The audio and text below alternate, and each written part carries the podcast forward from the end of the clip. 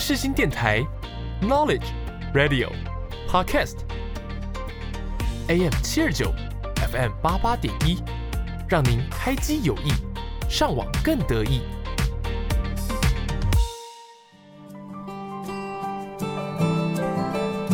朋友问：社会心理学学什么？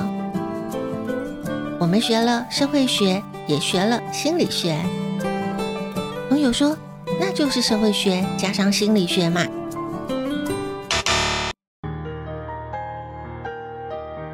可不是这样说呢。红色加上蓝色不是红蓝色，是紫色。社会心理学也是如此，它有自己的角色和灵魂。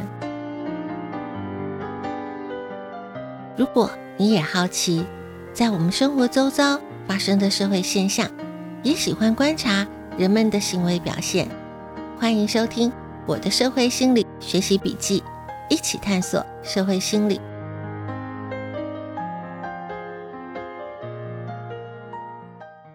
是人们的行为造成社会现象，还是社会现象影响人们的行为？我认为社会心理学可以找到解答。欢迎收听我的社会心理学习笔记。一起探索社会心理，我是笔记主人周尔思。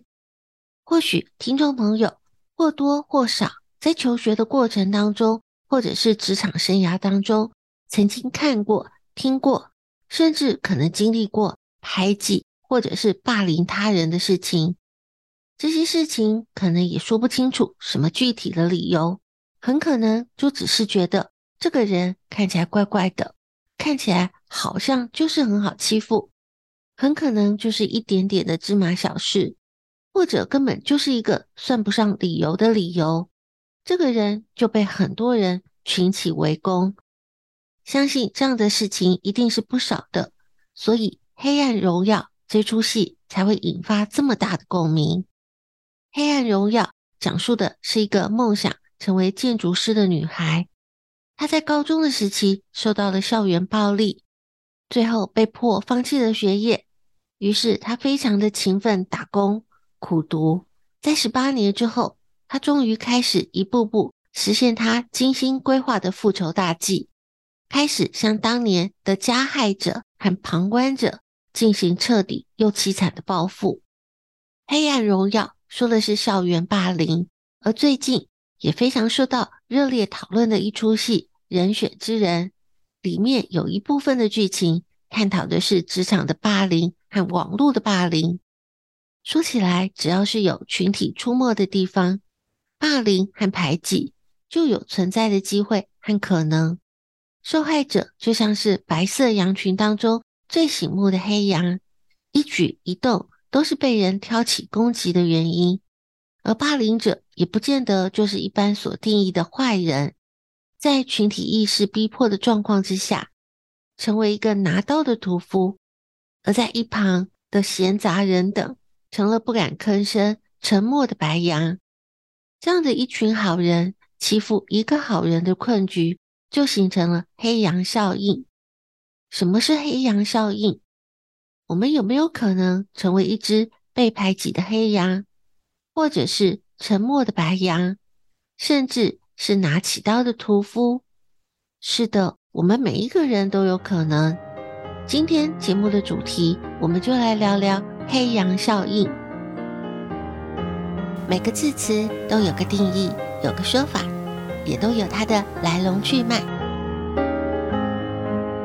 让我们开启社会心理小词典。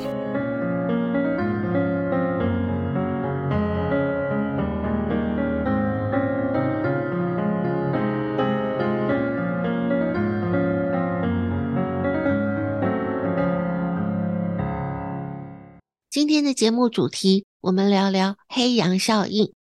根据美国传统词典当中的解释，黑羊是指群体当中最不受待见、最不受重视的成员，被认为是群体的一种耻辱。这个比喻的基础是，黑羊的市场价值远不如白羊，因为黑羊的羊毛相对于白羊的羊毛是更不容易染成其他的颜色。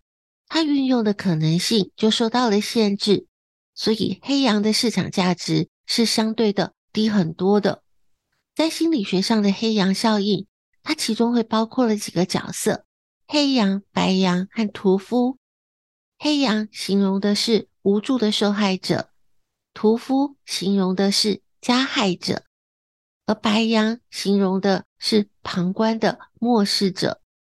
黑羊常常是什么也没有做，就无辜的遭受到周围人群的攻击，通常会陷入一种不知道自己做错了什么，为什么会被恶意的对待，不管再怎么低声下气、忍气吞声，都没有办法摆脱屠夫的伤害。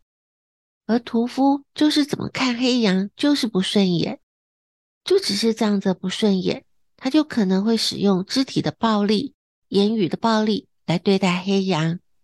有些甚至是不清楚发生了什么事情，只觉得跟着大家一起对某个人做某些事很有趣，就认为反正一切一定都是黑羊的错。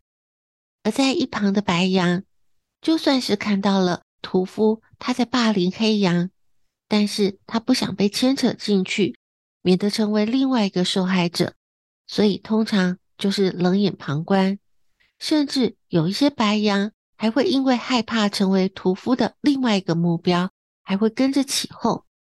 通常霸凌的形成最重要的就是要组织团体，霸凌的存在就是为了要让来自不一样的地方内部有冲突。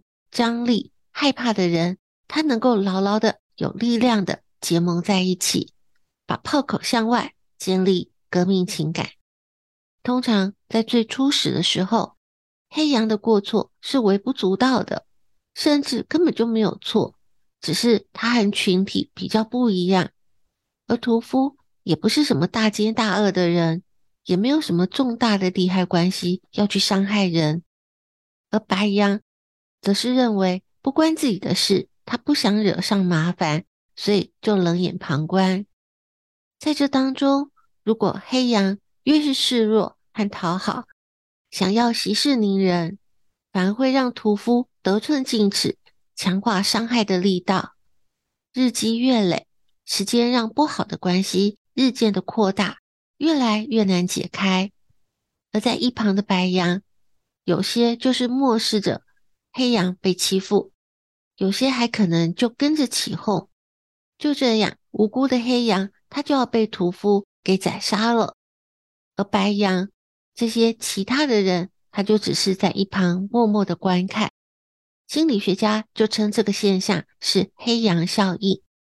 黑羊效应通常是在黑羊消失了之后，一切才恢复了平静，仿佛就好像不曾发生过什么事一样。但是回头细想，这个事件最初的起因，却没有人可以说得出来。而这个伤痛会留在被害者黑羊身上，非常非常久都难以复原。黑羊效应的起因，通常发生的事件都非常的小，所以加害者他不但没有好处，他反而可能有坏处，而被害者没有什么损失，反而感觉上。像是占尽了便宜，这会造成加害者他心里不平衡。最开始只是一个人的心里不太平衡，但是他为了要让更多的人可以跟他站在同个阵线上，所以他也把别人拖下水，也让别人陷在相同的心理陷阱当中。而其他的人为了自救，也会用相同的方法拉更多的人下水，连锁反应之下。就是全部的人通通掉进了相同的陷阱当中，黑羊效应它会造成被害者很大的心理创伤。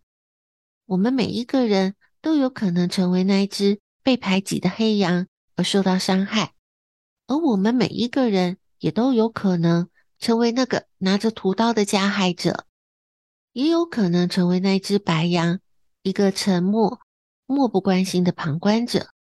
有没有什么样的案例可以作为提醒，让我们更了解黑羊效应的发生和如何去应对？在下一个段落，继续我们今天的节目主题黑羊效应。科学实验实战案例都是个小故事。一起打开社会心理案例笔记。今天的节目主题我们聊聊黑羊效应。造成黑羊效应的原因其中一个是逃避责任。我们很多时候会把问题和失败的责任加在别人的身上，认为别人该负的责任更大，甚至认为自己是没有责任的。还有一个原因是自我保护。当我们意识到自己的地位、权益受到了威胁的时候，一般来说我们会开始反击，而这样的反击看起来像是一个正当利益的维护，但是搞不清楚状况的时候，就可能会造成无辜黑羊的产生。第三个原因是从众的心理，有时候一件事情并不关乎自己的利益，但是当周围的人都攻击黑羊的时候，或许是出于无意识，也或者是出于潜意识当中。要和群体保持认知的一致，于是自己也成为屠夫当中的一个。黑羊效应的发生，可能在我们生活的实体世界，受害者可能会受到肢体攻击、排挤，也可能会受到言语上的嘲笑、挑衅，或者是就被冷落。黑羊效应也可能会发生在网络世界，例如说在社群媒体上。受害者可能受到网络谣言、留言的挑衅，这样子的攻击。黑羊效应，它可能发生的场域包括了校园以及职场，像是在学校当中，学生可能因为某个人成绩很差，或者是太优秀了，就一起排挤他。这样子的排挤，可能一开始是不跟他讲话，但是后来为了要让这个排挤显得更有道理。就可能会传出一些流言，例如说，这个人不只是成绩差，他还非常的喜欢贪小便宜，或者是说，这个人的成绩太优秀被排挤了，他可能还会有传言说，他的成绩并不是靠实力。总之，就是要加深大家对这只黑羊的讨厌的感觉。黑羊效应也会出现在职场，例如说，只是一个无意间的误会。A 向 B 打招呼，但是 B 没有看到，所以没有回应。结果 A 因此就以为 B 很拽、不理人、很高傲。A 也因为这样有了一肚子的闷气，他想要和别人讲这件事情来寻求安慰。结果可能就因为这样子，渐渐的一小群人有了共同的话题，逐渐变成很紧密的小团体。一起讨厌 B，每天都在找 B 的毛病，形成了屠夫和黑羊的对立。但是黑羊根本就搞不清楚发生了什么事情。虽然从黑羊的角度来说，这些人是屠夫，但是这些屠夫在日常生活当中也是一个好员工，不过是一个打招呼的阴错阳差，就造成了黑羊效应。万一有一天，我们成为了黑羊效应里面的黑羊，那该怎么办呢？或者是我们目睹了黑羊效应正在发生，会不会就因此变成一个冷漠无情的白羊呢？又万一我们在不自觉当中就变成了一个屠夫呢？面对黑羊效应，我们能够做什么呢？在下一个段落继续我们今天的主题：黑羊效应。世新电台，广播世界魅力无限。世新电台带你体验。我们是八三幺。现在收听的是世新广播电台，AM 七二九 FM 八八点一。广播世界魅力无限。世新电台带你体验。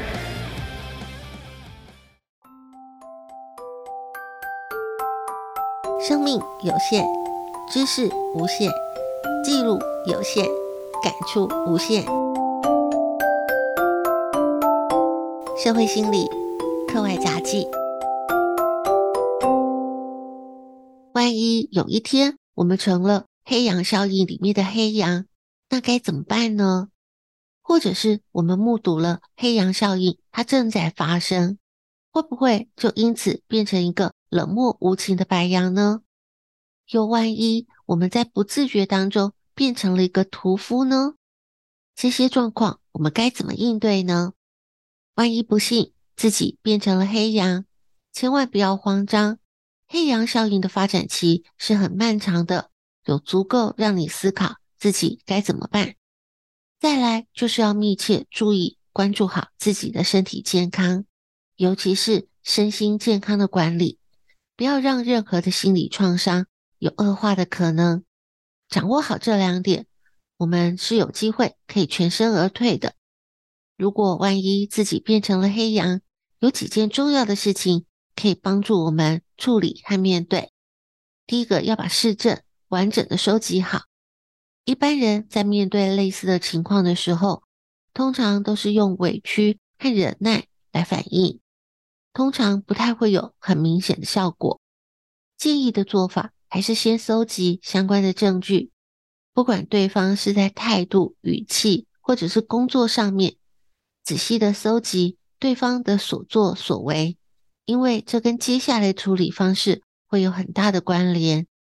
第二个是要找到一个能够处理的人，找到一个可以帮你处理的人，在公司就是部门主管或者是老板，在校园就是班导师、父母，找到能够处理的人，再加上了我们在第一个项目里面搜集到的事证，就有机会可以帮助我们做处理。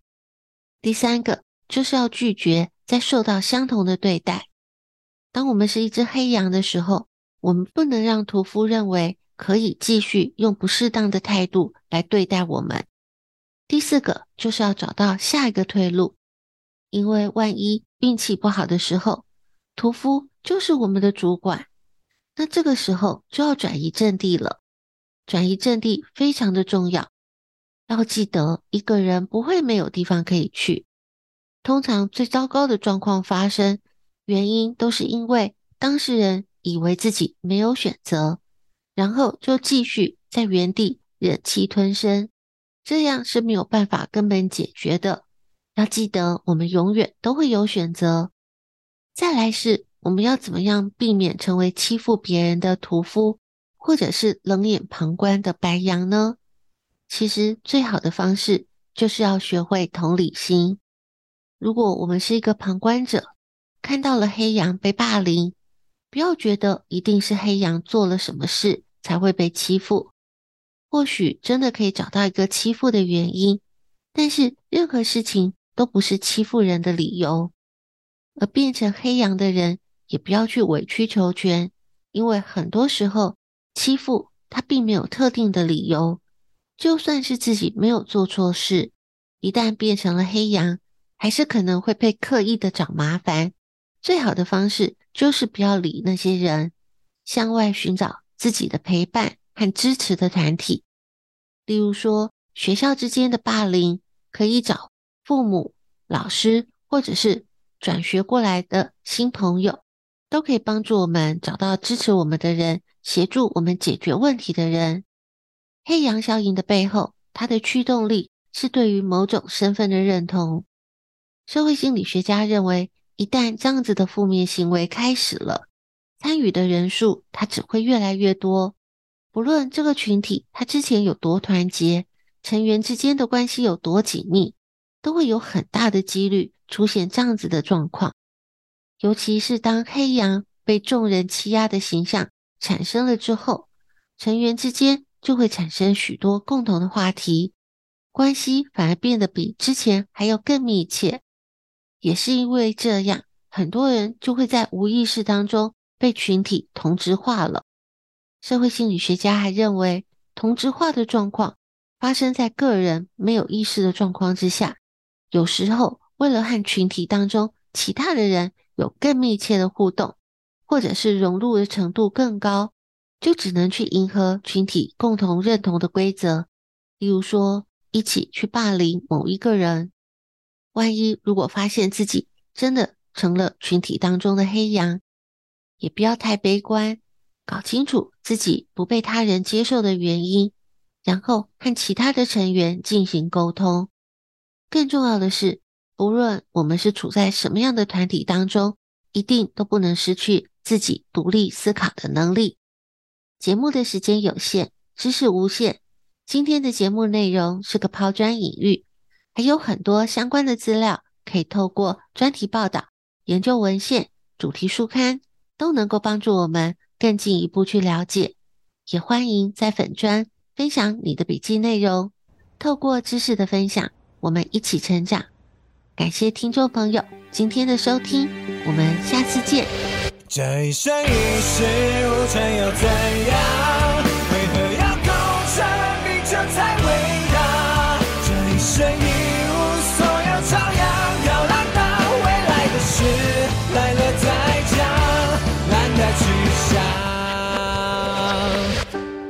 场边初登场，那一年的盛夏。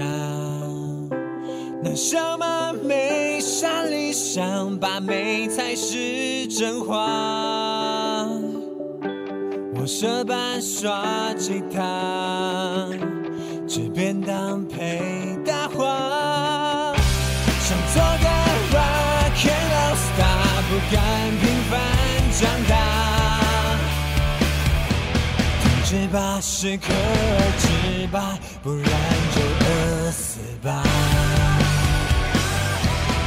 懂啊？难道我不怕什么代价？比妄想更无价。这一生一世无成又怎样？为何要功成名就才伟大？这一生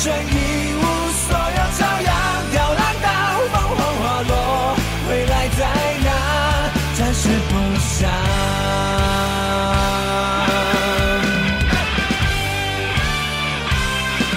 展翅飞翔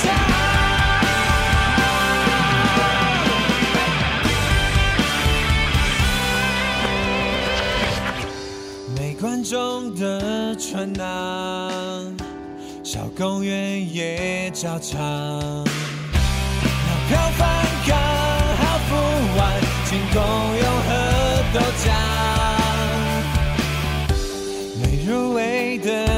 想，没人懂得漫长。能感动自己的歌，才是唯一解答。事业热血漫画，信仰总会醒亮。像是像沙漠般荒凉，为何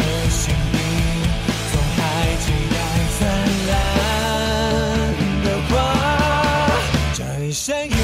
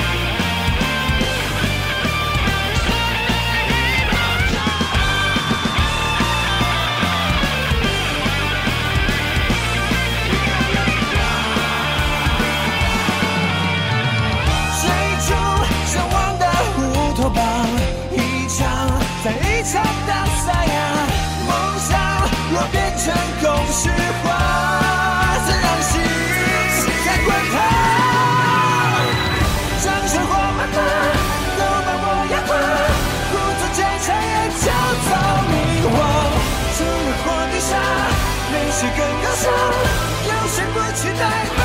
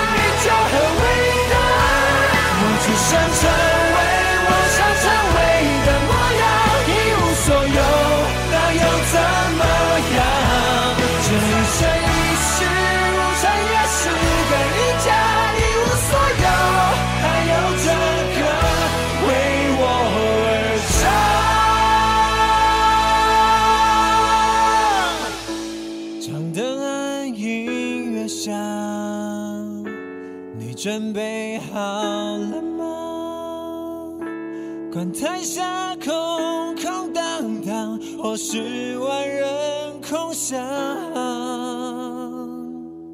走。